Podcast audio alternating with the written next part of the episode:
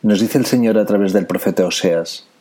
Nos dice el Señor a nosotros, a su pueblo, a su esposa. En aquel día me llamará mi esposo, en lugar de mi Señor. Lo digo yo, el Señor. Yo la conquistaré de nuevo, la llevaré al desierto, allí le hablaré con ternura, allí le devolveré sus viñas y transformaré su valle de penas en entrada hacia la esperanza. Ella me responderá allí cantando con gozo, tal como en los días de su juventud, como en el día cuando la saqué de Egipto. Israel, yo haré que olvides tus ídolos y que nunca más siquiera menciones sus nombres. En aquel tiempo yo haré un trato entre ti y los animales salvajes, las aves y las víboras, para que no sientan temor los unos de los otros. Y también destruiré todas las armas, y todas las guerras terminarán. Entonces todos podrán vivir tranquilos. Te convertiré en mi esposa para siempre, y te daré como regalos la rectitud, la justicia, el amor y la misericordia. Me comprometeré contigo en fidelidad y amor, y me conocerás verdaderamente como tu Señor. En aquel tiempo yo responderé a las peticiones que la tierra le hace al cielo para que le envíe lluvias. Entonces la tierra podrá responder al clamor del trigo, de las uvas y de los olivos, de modo que el valle de Jerrel gozará de abundancia. Yo haré que todo marche en armonía, para que siempre haya abundancia. Lo digo yo, el Señor. En aquel tiempo yo plantaré y cuidaré a Israel en la tierra solo para mí.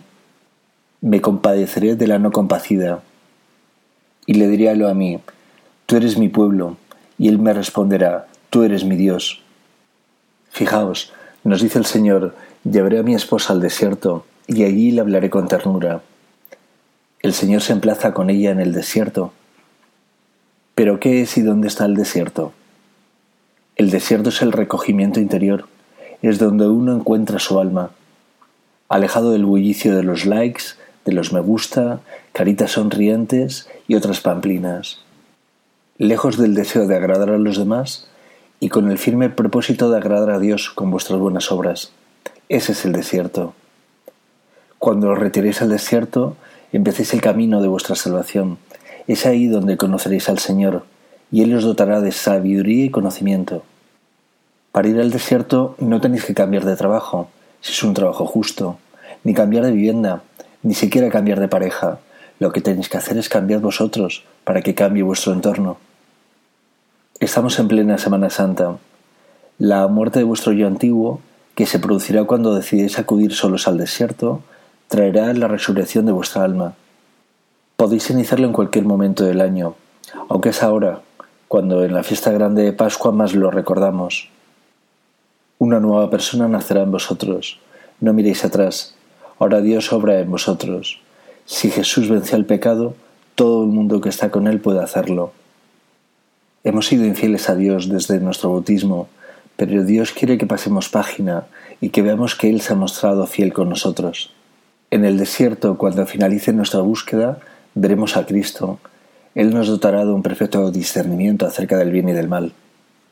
Él eliminará todas nuestras guerras interiores. Ya no acusaremos con rapidez a nuestros hermanos. Preferiremos pedir a Dios por su perdón. Seremos intercesores, mediadores de nuestros hermanos con Dios. Nuestra prosperidad será también la prosperidad de los demás. Cuando finalicen nuestras guerras interiores, también acabarán las exteriores. Nuestro cielo interior será igual que el exterior. Ya no habrá más dualidad. No habrá jamás dos personas dentro de nosotros, el aparente y soberbio exterior y el tímido y retraído con las cosas de Dios interior. Seremos un solo espíritu con el Señor, valientes, sin tibiezas ni engaños. Dios nos muestra su cruz, que es el desprecio de su pueblo por sus mandamientos. Su cruz es la nuestra, abrazaos a ella, ella es vuestro refugio y vuestro consuelo. Abrazadla, y en unas horas resucitaréis. Os parecerá que habéis dormido durante mucho tiempo, que mirando no veíais, que escuchando no oíais. Tenéis la verdad delante, pero no supiste reconocerla. Abrazadla, y os parecerá que os han rescatado del más profundo de los infiernos. Abrazadla, y parecerá que os han sacado de un olvidado sepulcro de vuestra ciudad, donde estabais solos y tristes. Abrazad la cruz y curaréis vuestras heridas y sanaréis vuestra alma. Abrazar la cruz es abrazar la verdad y el amor. Mañana resucitará Jesús. ¿Y vosotros cuándo?